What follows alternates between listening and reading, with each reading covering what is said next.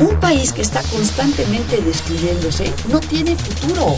Va a estar marcada fundamentalmente por una recesión de la economía mundial. Yo hablo del autoritarismo hasta nuestros días. Radio UNAM. Radio UNAM. Y la Facultad de Ciencias Políticas y Sociales presentan Tiempo de análisis. Me parece que tienen que darnos ya respuestas concretas. No se puede echar a andar la reforma electoral tal y como está planteada. Tenemos que seguir luchando por defender la libertad de expresión. Un espacio radiofónico donde con tu voz construyes el debate. Tiempo de análisis. Tiempo de análisis.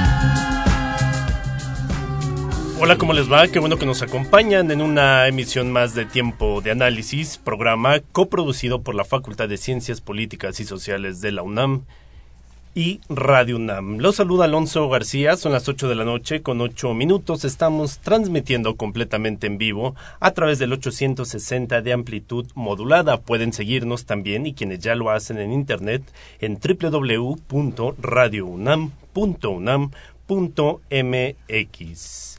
Estamos listos para recibir sus comentarios, sus sugerencias y todo tipo de aportaciones al tema de esta noche.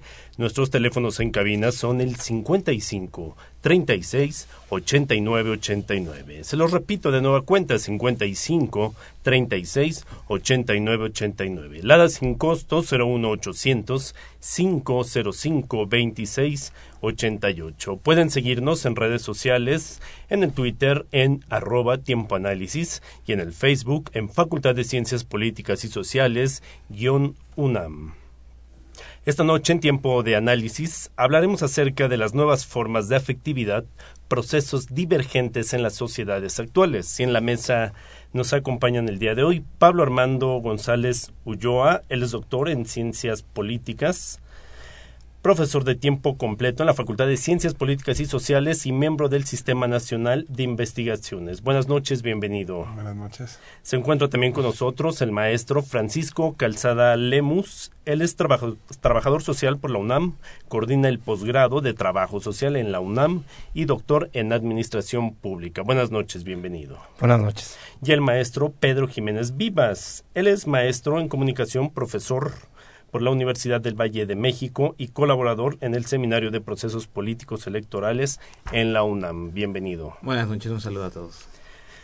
Bien, amigos Radio Escuchas, pues empezar por qué es el afecto. Sabemos que es una necesidad al final de, del día para los seres humanos y una necesidad que tienen. El afecto lo podemos definir como un lazo de mutua interdependencia interpersonal, emocional. De una forma histórica del sentimiento de las relaciones eh, eh, interpersonales que se ha producido en larga duración en las transformaciones de los espacios de la vida privada e íntima en Occidente, que puede resultar o no en una unión. Eso, eso así podemos definir la afectividad.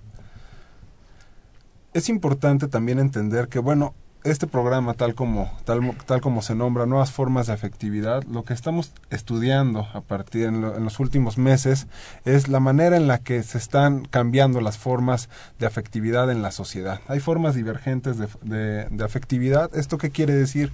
Que ya no son las formas tradicionales de afectividad. Ya nos vemos como esta idea de la unión a largo plazo. Las familias están cambiando. Ahora tenemos nuevas formas de familia, por ejemplo, ¿no? O sea, cuando esto termina en algún tipo de unión, ya no es la, la idea de la familia nuclear tradicional, sino que ahora estamos transformando esta idea de unión a partir de matrimonio, el de la manera tradicional, con o sin hijos, los matrimonios, familias monoparentales, homoparentales, familias extendidas que viven en varios hogares o las que viven en distintas en distintas ciudades.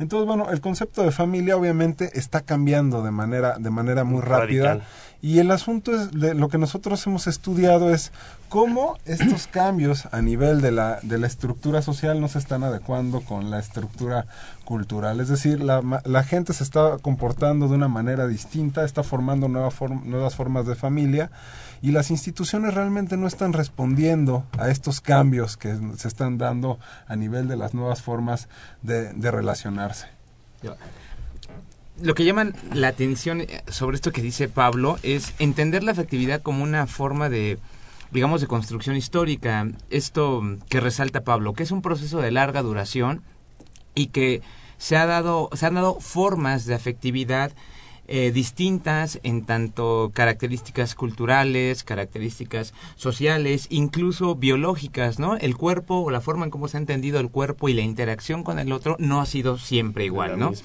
Lo, lo interesante en este momento, eh, situar un momento histórico de cambio, un momento histórico en el que queda intervenido fundamentalmente por una sociedad que tiene un acceso a la información y un apetito uh, voraz a la información. Eh, en tanto el sujeto se apropia de cierto conocimiento, también se apropia de una forma de estar en, eh, de llevar a cabo su vida cotidiana.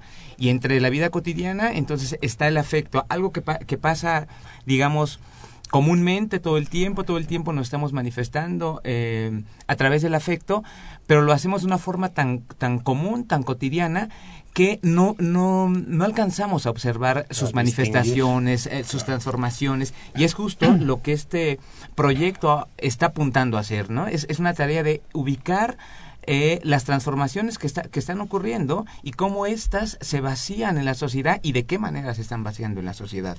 Francisco. Sí, cuando hablamos de estas nuevas familias o tipos de familia, a veces surge una gran interrogante. ¿En verdad son nuevas familias? O realmente apenas están haciendo visibles. ¿no? Porque puede ser que han existido tiempo atrás, pero aparecían como familias ocultas o no se había reconocido como una verdadera familia. Y creo que la familia, lo correcto es hablar de familias porque estamos hablando en plural, ¿no? No, no es una sola familia.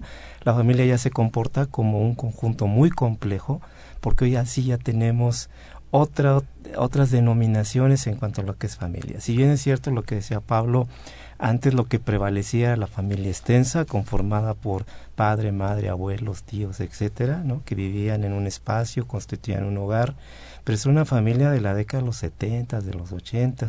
Pues viene la, la familia nuclear, ¿no? ya donde hay una, una familia, solamente padre, madre y los hijos. Era lo clásico que entendíamos como familia. Hoy se ha destapado otras formas, ¿no? Por ejemplo, las familias monoparentales, que lamentablemente cada día van en aumento en nuestro país. Comentamos hace un rato, se habla de 11 millones de familias con jefatura femenina y estamos hablando de una gran cantidad de familias donde es la madre la que vive con el hijo, ¿no? Y la otra, bueno, pues no habría que eh, dejar de lado estas familias compuestas, ¿no? O ensambladas que se les llaman, y que es muy común decir, a ver, hoy nos juntamos, entonces son tus hijos, mis hijos y los nuestros. Estamos hablando de familias que se integran a veces con una gran facilidad, cada una con sus hijos y después procrean otros. Esa es otra forma de familia que eh, se le denomina en ocasiones como una familia ensamblada. ¿Qué decir ahora también de las familias homoparentales, ¿no? Donde la pareja del mismo sexo también están conformando una familia y que hoy ha obligado, inclusive bajo esta política de reconocimiento de todo un derecho, a cambiar institucionalmente muchas formas de atención que no eran justamente programas que venían siendo programas bien destinados a un tipo de familia clásico, ¿no? Y también las familias multinucleares, es decir, la propia crisis, se hablaba ya y salió un dato ayer, que hay 11 millones de familias que no les alcanza para cubrir ni siquiera sus necesidades de alimentación. ¿A qué ha llevado también esto? A que varias familias están juntando. ¿No? Es una forma también de sobrevivencia y ahí están, si bien son también lazos de afectividad, pero están constituyendo otras formas de familia que ahora pues sí, ya son visibles. Sí, eh, adelante Pablo. Es importante entender cómo se concebía esta idea de la familia disfuncional.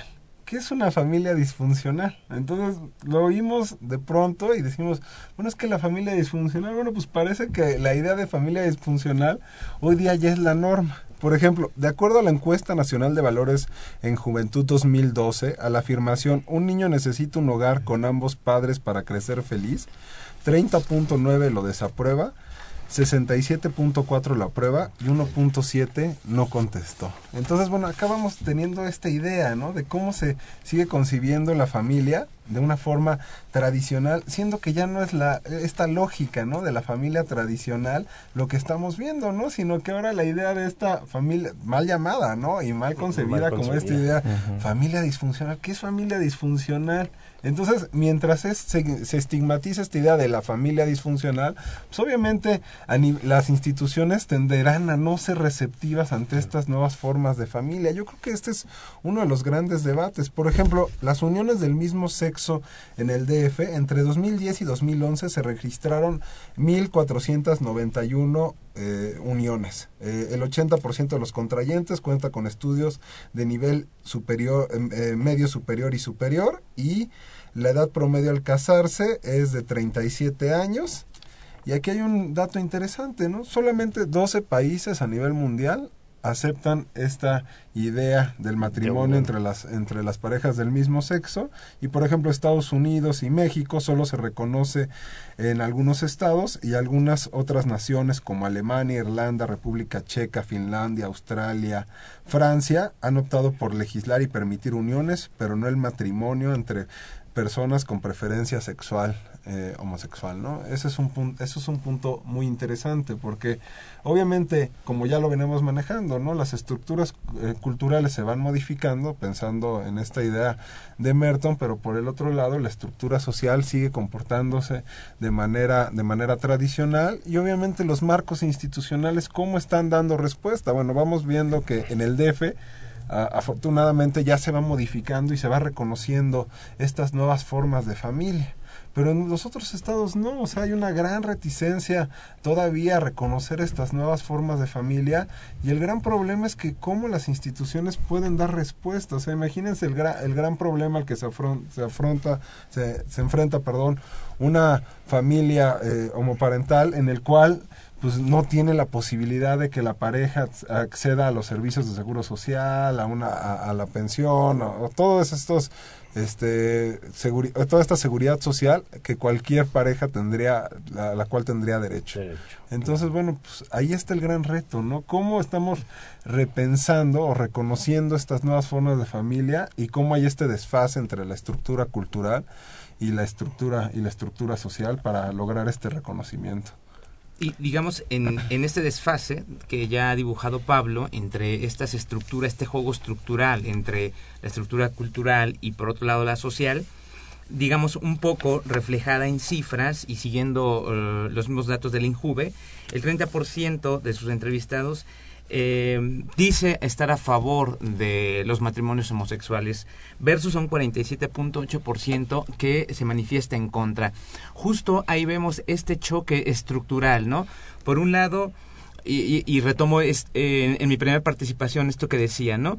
Que hay que hay un desfase histórico que, no, que nos mueve de la tradición a un momento de, interacción instantánea, un momento totalmente globalizado en donde se está dando, digamos, una transformación de las mentalidades. Pero por supuesto, mientras esto surge, esta transformación de las mentalidades, Y aquí hago un paréntesis, por ejemplo, se puede apreciar una, una, una, una transformación de estas mentalidades de una forma de con mayor em, longitud en estos 12 países que cita Pablo, ¿no? Es 12 países que han, que, han, podido entender las formas afectivas de manera distinta y, por ejemplo, si uno revisa otro tipo de estadísticas, otro tipo de análisis, nos, nos vamos a encontrar que son sociedades más igualitarias, ¿no? Sociedades más incluyentes, que por supuesto no dejan de tener problemas, por ejemplo, con, con el, el gran tema del siglo XXI, el tema de la migración, pero justo solucionar estas barreras, estos conflictos estructurales, a la larga lo que trae es una estabilidad social.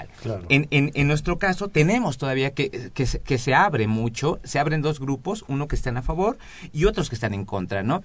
Entonces, en, en esta lógica de, de tensión estructural, el análisis o los estudios que hasta, que hasta hoy hemos, hemos desarrollado eh, desde un punto de vista tanto teórico como metodológico basado en las ciencias sociales, lo que, lo que estamos tratando de hacer es encontrar los nexos metodológicos y teóricos que nos ayuden a aliviar esta tensión, que nos ayuden, por, por un lado, a orientar este tipo de, de, preferencias afectivas o de prácticas afectivas que vienen de, de, una tradición, que vienen de todo un contexto familiar, que se inculcan, por supuesto, pero que sufren una gran irrupción cuando tienen que entrar al mundo globalizado, a este mundo laboral donde ha, dibujado otro tipo de reglas, ¿no? Entonces, justamente en, en, en esta dinámica se está moviendo el análisis que, por supuesto, tiene sus retos y sus complicaciones en tanto que es un, es un estudio que de alguna forma había sido tratado, digamos, exclusivo de la psicología particularmente y lo que nosotros estamos tratando de hacer es abrirlo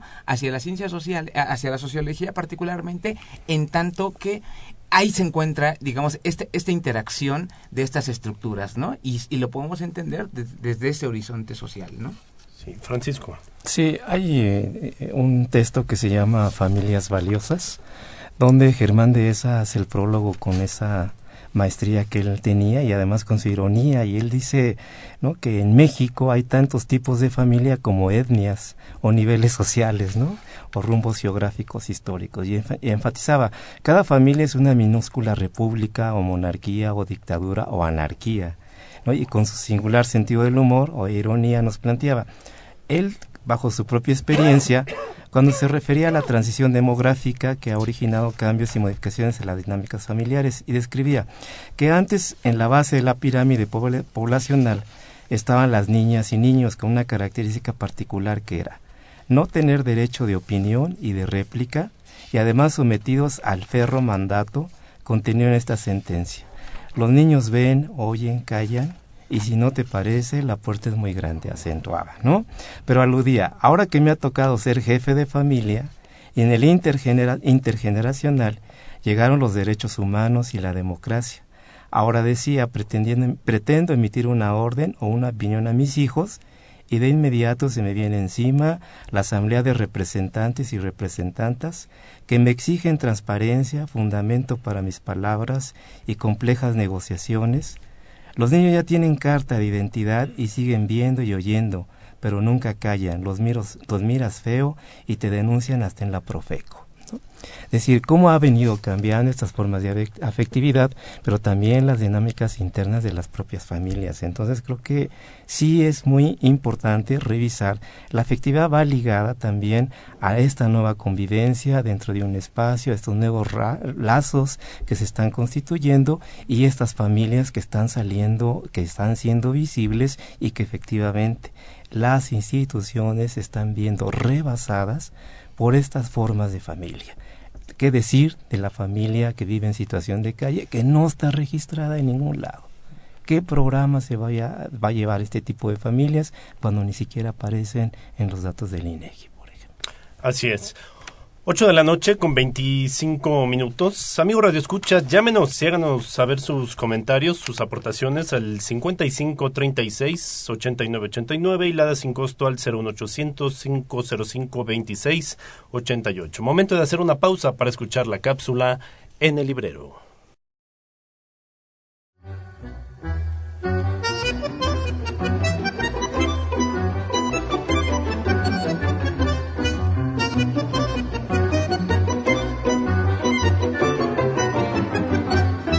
en el librero.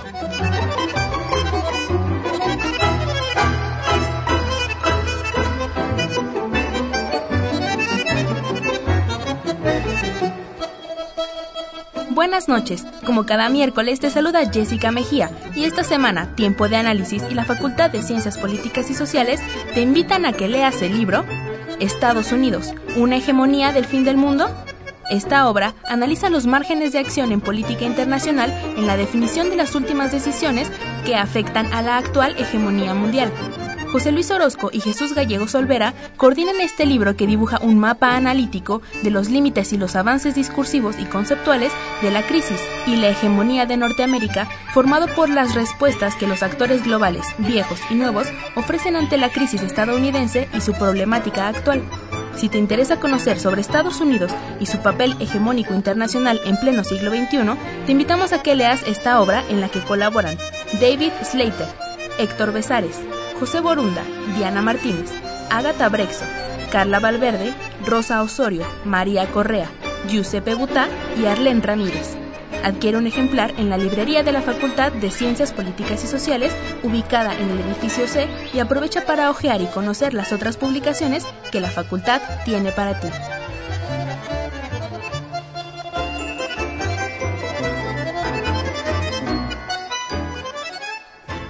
Amigos Radio Escuchas, continuamos en tiempo de análisis. Si ustedes nos acaban de sintonizar, estamos hablando esta noche de las nuevas formas de afectividad, procesos divergentes en las sociedades actuales. Bueno, pues ya hablamos un poco de las nuevas formas de familia y ahora, ¿por qué no tocar el tema de los jóvenes y la afectividad? Es bien importante retomar la idea que estaba poniendo eh, Francisco sobre la mesa. De bueno, si no es que sean nuevas formas de familia, sin embargo, ahora están exigiendo reconocimientos. De la misma manera, entonces, ¿cómo se vincula esto con los jóvenes? ¿Cuáles son las expectativas de los jóvenes? Ahora tenemos una idea de familia ya muy divergente. Los jóvenes ya tal vez están entendiendo otras formas de familia, sin embargo la estructura social todavía les está exigiendo una manera de ver la familia de manera tradicional, siendo que los jóvenes ya se están comportando de maneras divergentes a partir de todas estas estructuras culturales de las que ya hemos venido hablando. Entonces es importante entender cómo se manejan las expectativas de los jóvenes, porque si bien ya las expectativas a nivel social ya llegan a ser, digamos, más limitadas a nivel del trabajo, a nivel este del estudio. Entonces, obviamente, ¿cómo podemos concebir esta expectativa a largo plazo en la familia si ya en los otros aspectos de la vida social las expectativas llegan a ser muy cortas? Entonces, bueno, vamos viendo este gran problema, por ejemplo, en el último en los, últimos dos sexenios del, del embarazo, del, de este aumento en el embarazo entre los jóvenes. Una de las grandes preguntas que nos ha surgido y que todavía no, todavía no tenemos una respuesta muy clara es realmente si este aumento en el embarazo de los jóvenes está respondiendo, obviamente no digo no somos ingenuos y entendemos que a una falta de política de, de, prevención y de educación sexual que fue omitida durante 13 años que ahora se vuelve a, retomar por parte de la del Consejo Nacional de, de Población pero también es una falta de expectativa. Tenemos una hipótesis que es una falta de expectativa futuro en los jóvenes. Entonces, al final de cuentas, el embarazo es una manera de reconocimiento social. No hay una cuestión de una expectativa a largo plazo que nos pueda conducir a una forma de vida diferente, hacia una expectativa de futuro en el cual yo estoy, yo, yo estudio y entonces ya me meto a trabajar, construyo algo. Entonces toda esta falta de oportunidades que estamos viendo, el supuesto bono demográfico que se está desaprovechando, nos lleva a pensar esto. O sea, esta falta de expectativas está produciendo también una gran cantidad de embarazos porque los jóvenes dicen, bueno, pues si, me, si, queda, si quedo embarazada o, o, si se embarazó a alguien, pues entonces no hay problema. Al final de cuentas, mi expectativa futuro no es clara. Entonces yo creo que ese es un punto que estamos este, ansiosos de estudiar. Obviamente hemos revisado una gran cantidad de encuestas, hemos revisado una gran cantidad de estudios y estas son respuestas que todavía están sin contestar. Entonces obviamente todo el nivel de políticas públicas, el nivel de, de todas las políticas gubernamentales, si no eh, queda claro este aspecto subjetivo de la expectativa de los jóvenes, yo creo que es muy difícil poder hacer políticas poblacionales en este sentido. Y adecuar el discurso, eh, Sí, tenemos que buscar las formas de en que coincida el discurso de las expectativas que el gobierno tiene sobre sus sobre este bono demográfico que se ha dicho tanto que puede reubicar al al, al, país hasta en una séptima economía a nivel global, precisamente por el bono demográfico en comparación a otros países que ahorita son punteros y que no lo tienen. Pero si no, coinciden, si no coinciden este discurso de las expectativas que por, un lado tiene el Estado, pero por otro lado las expectativas que la gente tiene de manera individual a partir de su contexto cultural, a, a partir de, de este diálogo cotidiano con su propia vida.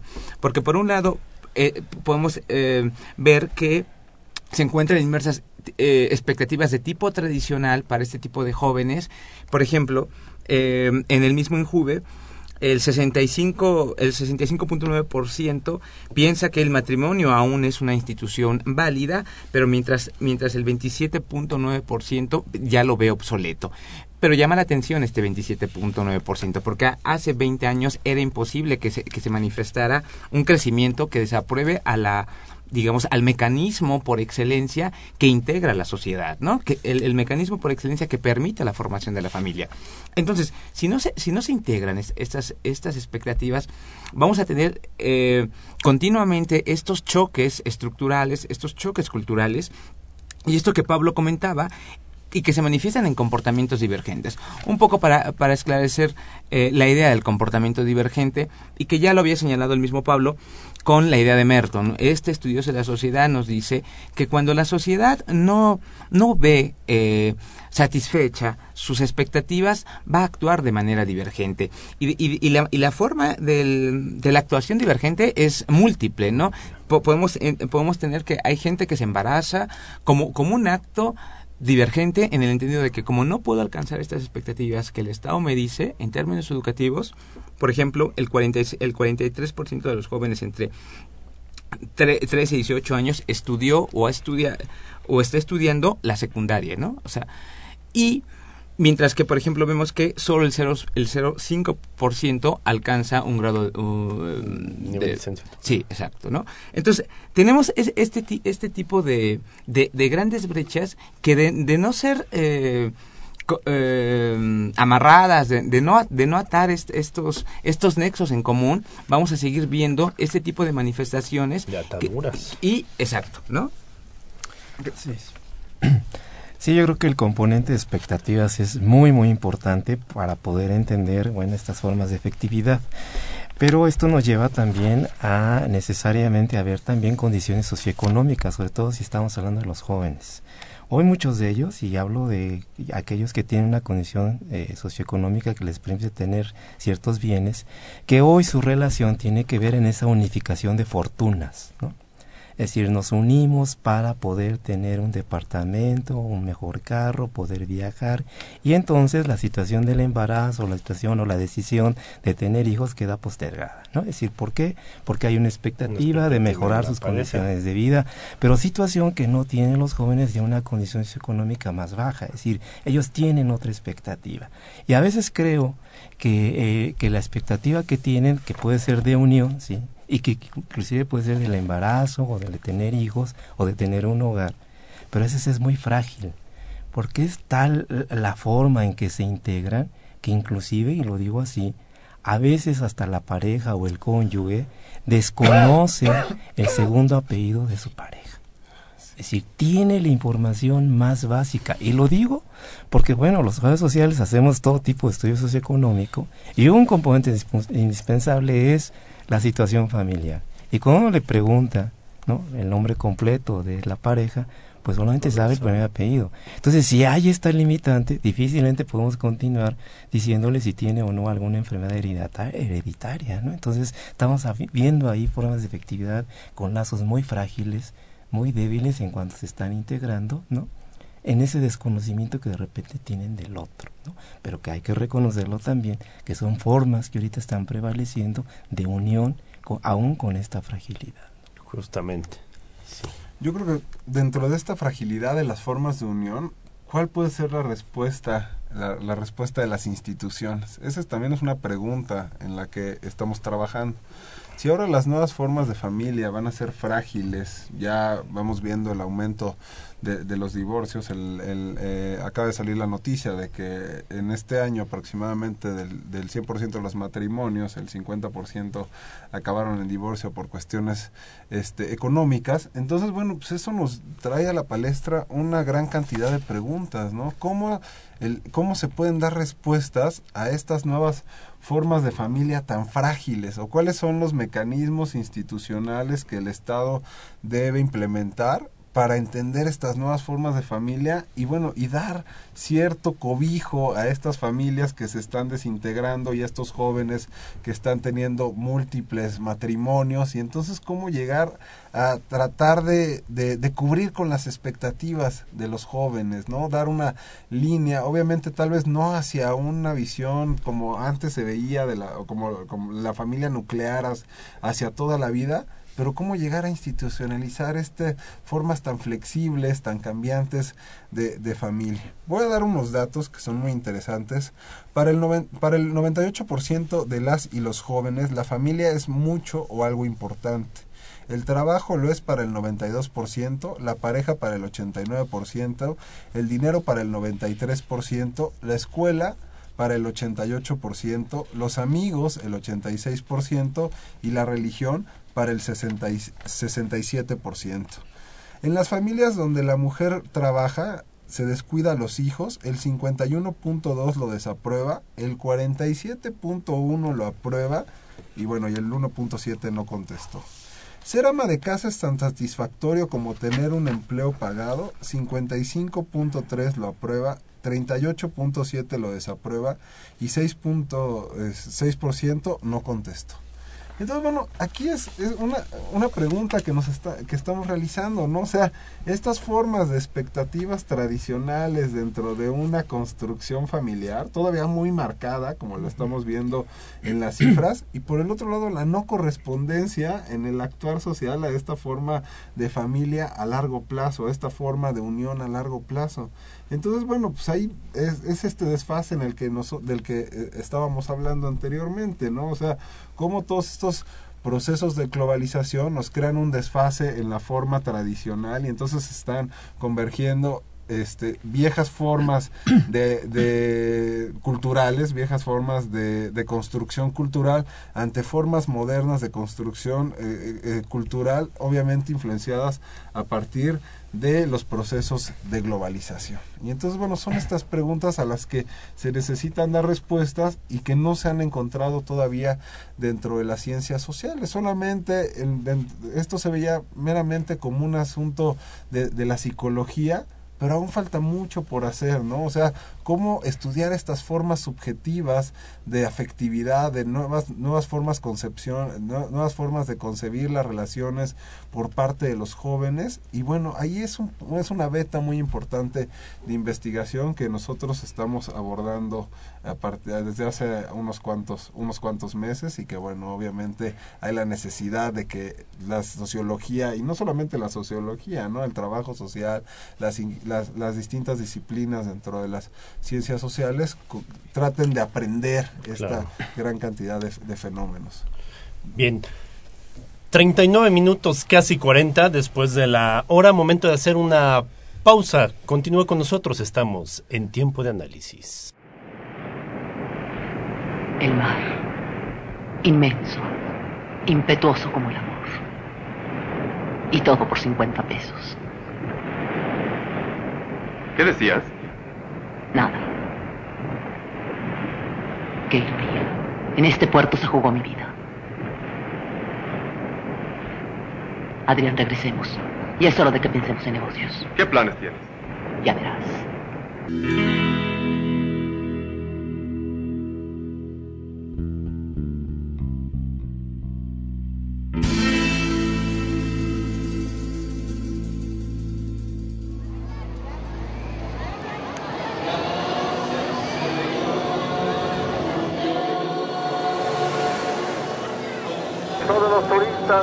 brinda nuestro puerto para que puedan encontrar un servicio cada vez mejor, que vuelvan siempre con alegría a vacacionar entre nosotros. Oremos.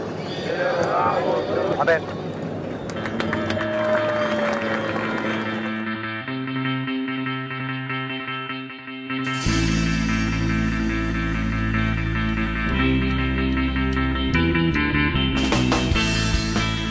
...41 minutos después de la hora... ...continuamos en tiempo de análisis... Y fíjense, amigos radioescuchas, antes de continuar con el tema que estamos tratando esta noche en el programa, tengo como invitado nada más y nada menos a Ludovic Bonlieu. Él es eh, documentalista y periodista de origen francés y director del documental Acuérdate de Acapulco, que se va a estrenar el, este viernes 9 de mayo a las 18 horas en la Facultad de Ciencias Políticas y Sociales de la UNAM. ¿Cómo estás, Ludovic? Buenas noches, bienvenido. Hola, buenas noches, eh, gracias, muy bien. Interesante este documental titulado Acuérdate de Acapulco. Platícanos un poquito cuál es el tema central de este documental, qué te inspiró a realizarlo. Adelante. Mm, bueno, este documental es un documental largometraje eh, filmado o grabado en el puerto de Acapulco entre los años 2007 y 2012 y es un ensayo documental sobre el paraíso perdido.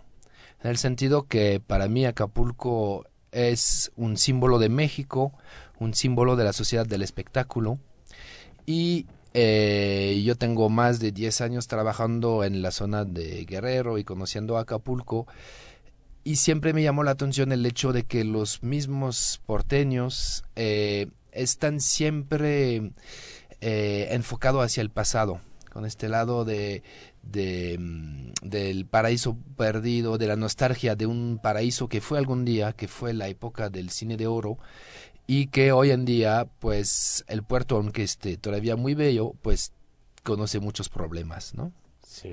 Entonces, básicamente, eh, es un documental que retrata la, la condición, la situación de hoy en Acapulco, de cómo viven los acapulqueños hoy en día, o la gente que vive en el puerto, eh, para bien y para mal, y poniéndolo en oposición con eh, una imagen idealista del puerto que era por medio de de, que era de la época del cine de oro, por medio justamente de unos extractos de una película que se llama Doña Diabla, que fue filmada en 1950, bueno, estrenada en 1950, y cual este protagonista principal es María Félix, otro símbolo de México.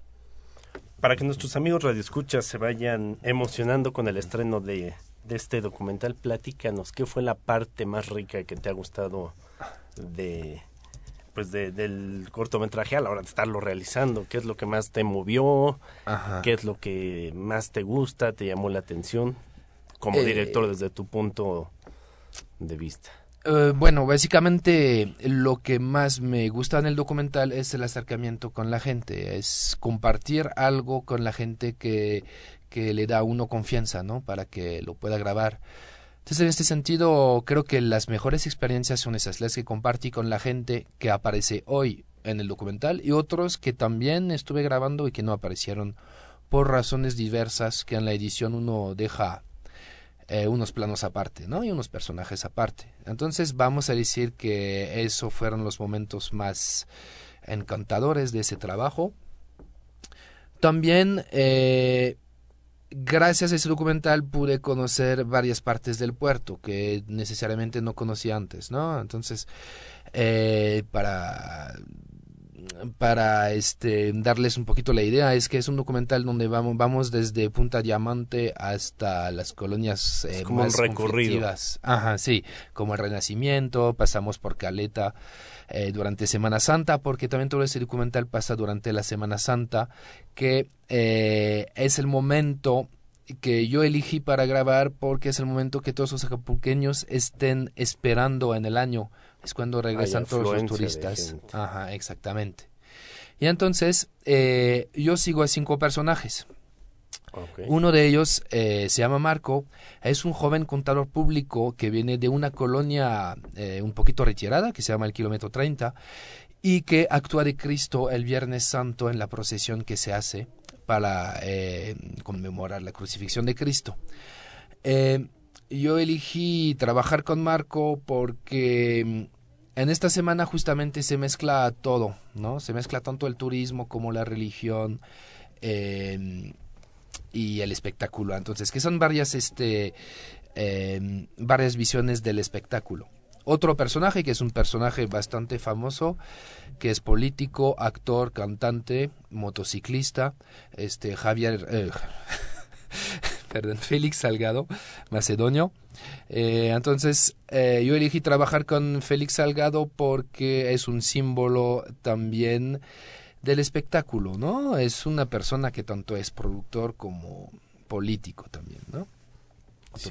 este, hay otro personaje que es un, un fotoreportero de la jornada Guerrero, una señora que trabaja en los antros de noche y un buzo eh, que de hecho ha fallecido ya, que se, llama, que se llamaba Alfonso Arnold, que es un, señor que vivió 50 años eh, literalmente en la bahía, porque tenía su casita en la misma bahía. Entonces él ha observado durante 50 años este puerto y lo ha visto cambiado, ¿no? Un poquito como si fuera el amante de Acapulco que ha visto ese puerto cambiar y, y como lo decía antes, para bien y para mal, ¿no? Bien. Justamente, aparte de este documental, para que nos platiques un poco y nos amplíes el panorama, ¿qué otros documentales has dirigido? Bueno, yo mm, dirigí otro documental que se llama El crimen de Zacarías Barrientos. Este documental lo pueden ver en Vimeo, eh, en Internet, entonces. Es un documental sobre la guerra sucia en el estado de Guerrero, eh, que se acabó en el 2008. Eh, básicamente cuenta la, cuenta la historia de Zacarías Barrientos, quien era un informante del ejército durante la Guerra Sucia en los años 70 y quien fue un testigo protegido, bueno, no protegido justamente, un testigo especial de la Fiscalía Especial de los Movimientos del Pasado, que ya desapareció, que para los que no recuerdan, tal vez era una fiscalía que fue eh, que fue creada para encontrar los responsables de las desapariciones de los 60, 70 en el estado de Guerrero y en todo el país eh, durante el gobierno de Fox y que después se extinguió. Bueno, entonces este personaje era un testigo clave de esta fiscalía y fue asesinado en 2003. Eh, después de su asesinato se encarcelaron a varias personas que eran de hecho defensores de derechos humanos, entre unos de ellos y al final pues nunca nunca se resolvió el caso y más que todo nunca se resolvió eh, este problema de los desaparecidos en México. Entonces básicamente es una historia muy local pero que tiene una amplitud eh, nacional hasta internacional muy bien pues nos quedamos con eso para que nuestros amigos radioescuchas se den a la tarea de buscarlo lo vean y no se pierda ese saborcito. Ludovic, gracias, amigos radioescuchas. Acuérdate de Acapulco, no lo olviden, se estrena este viernes 9 de mayo en punto de las 18 horas en la Facultad de Ciencias Políticas y Sociales de la UNAM. Ludovic, gracias. Muchísimas gracias a ustedes. Continuamos en tiempo de análisis. No, no, no, no. Me las vi bien duras. Pero gracias a Dios. Fue por algo bueno. Valió la pena.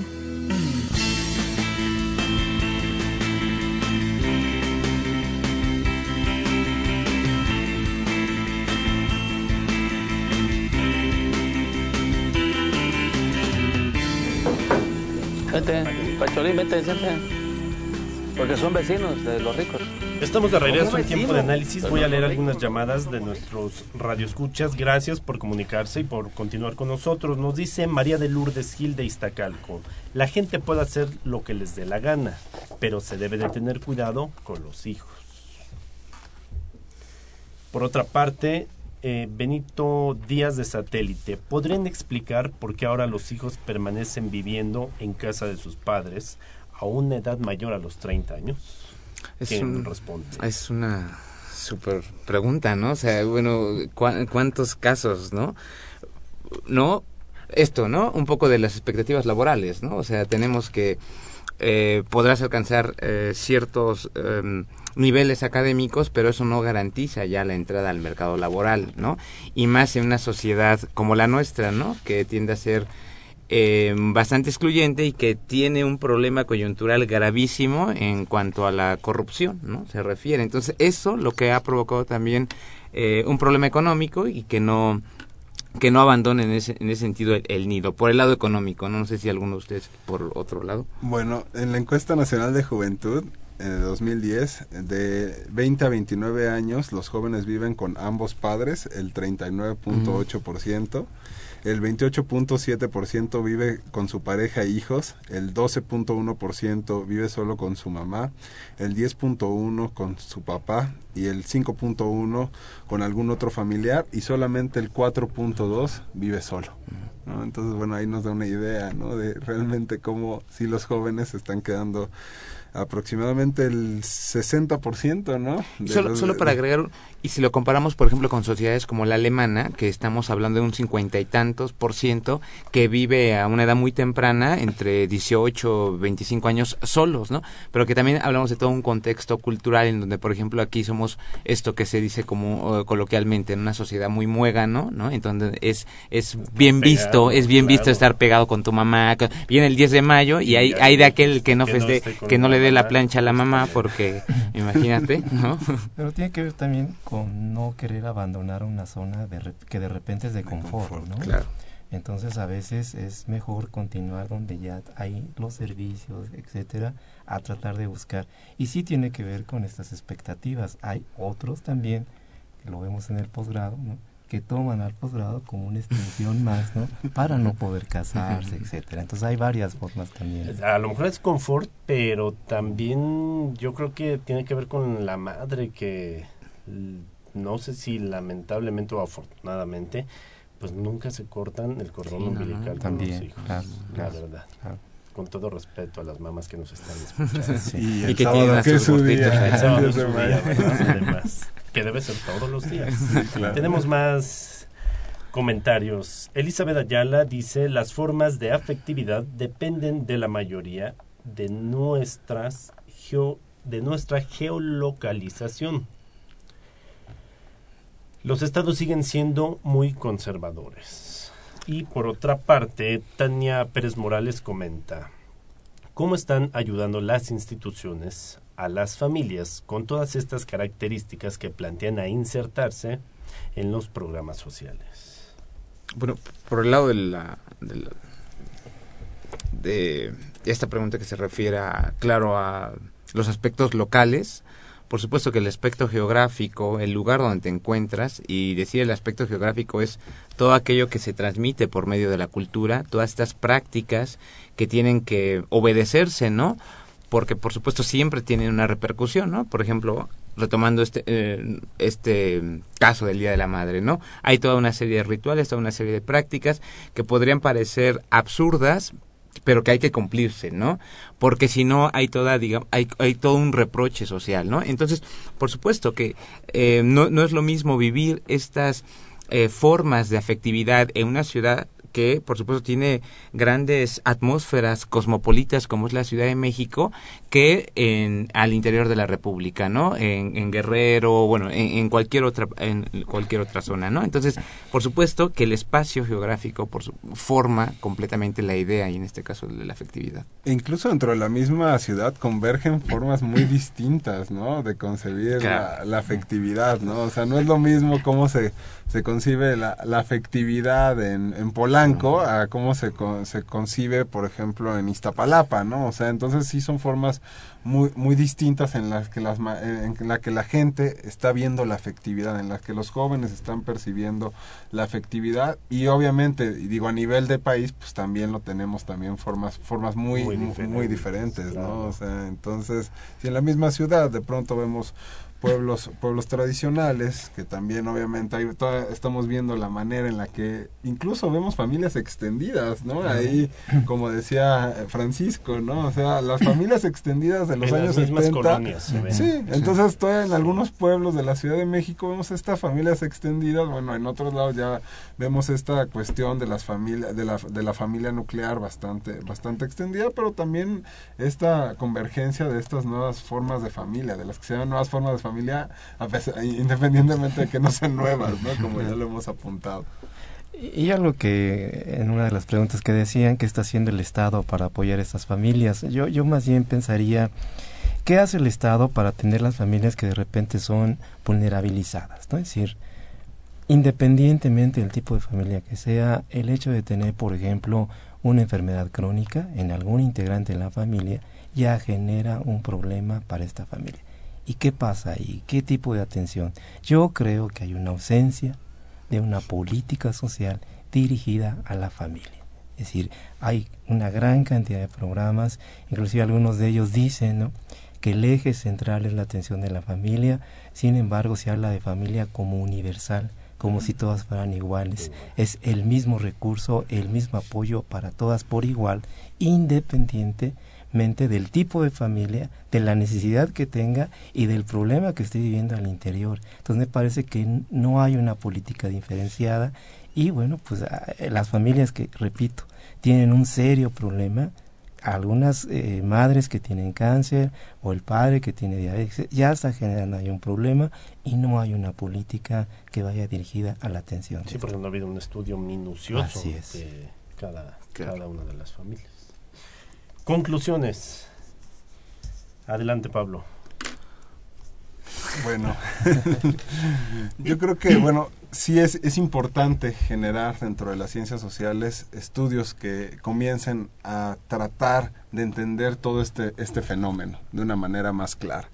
Como ya bien lo decíamos, en, en, la, eh, en la sociología, en las distintas ciencias sociales, no hay una gran cantidad de estudios que nos permitan entender esta, estos fenómenos, que si, bien no son recientes, pues es muy importante que los entendamos. Entonces, bueno, y obviamente también para entender, es necesario entenderlos y de ahí saltar a estos desafíos institucionales que, nos que, se plantean hoy día.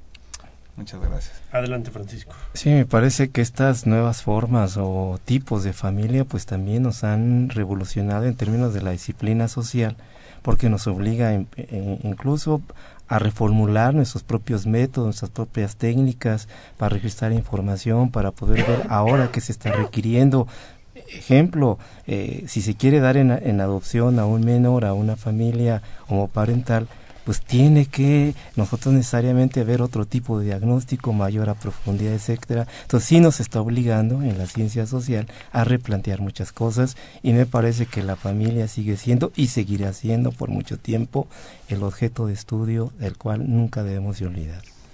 Y la afectividad eh, como deseo, la afectividad como sexualidad es sumamente importante y es sumamente importante esto, que el Estado reconozca estas prácticas y por supuesto reconozca los o construya los mecanismos necesarios para poder integrar esto y construyamos una sociedad mucho más igualitaria que por supuesto es una urgencia para este momento histórico que, que cruzamos. Muchas gracias a todos por escuchar. Pablo González, Francisco Calzada y Pedro Jiménez, gracias por haber estado en tiempo de análisis. Amigos Radio Escucha, se nos ha terminado el tiempo. Gracias por habernos sintonizado. Recuerden que tenemos una cita el próximo miércoles en punto de las 8 de la noche el 860 de AM para hablar acerca de China, Hoy contaremos con la presencia de Sergio Martínez, Ignacio Martínez y Genaro Beristain. Síganos en el Twitter en arroba análisis y en el Facebook Facultad de Ciencias Políticas y Sociales-UNAM. Este programa es producido por la Coordinación de Extensión Universitaria de la Facultad de Ciencias Políticas y Sociales a cargo de Roberto Ceguera. Coordinación de producción Claudia Loredo. En la preproducción Guillermo Pineda. Montaje y musicalización de cápsulas Héctor Castañeda. Estuvo en la cabina y operación Humberto Sánchez Castrejón. Formatos Gustavo López. Se despide de ustedes Alonso García. Gracias. Pásenla bien.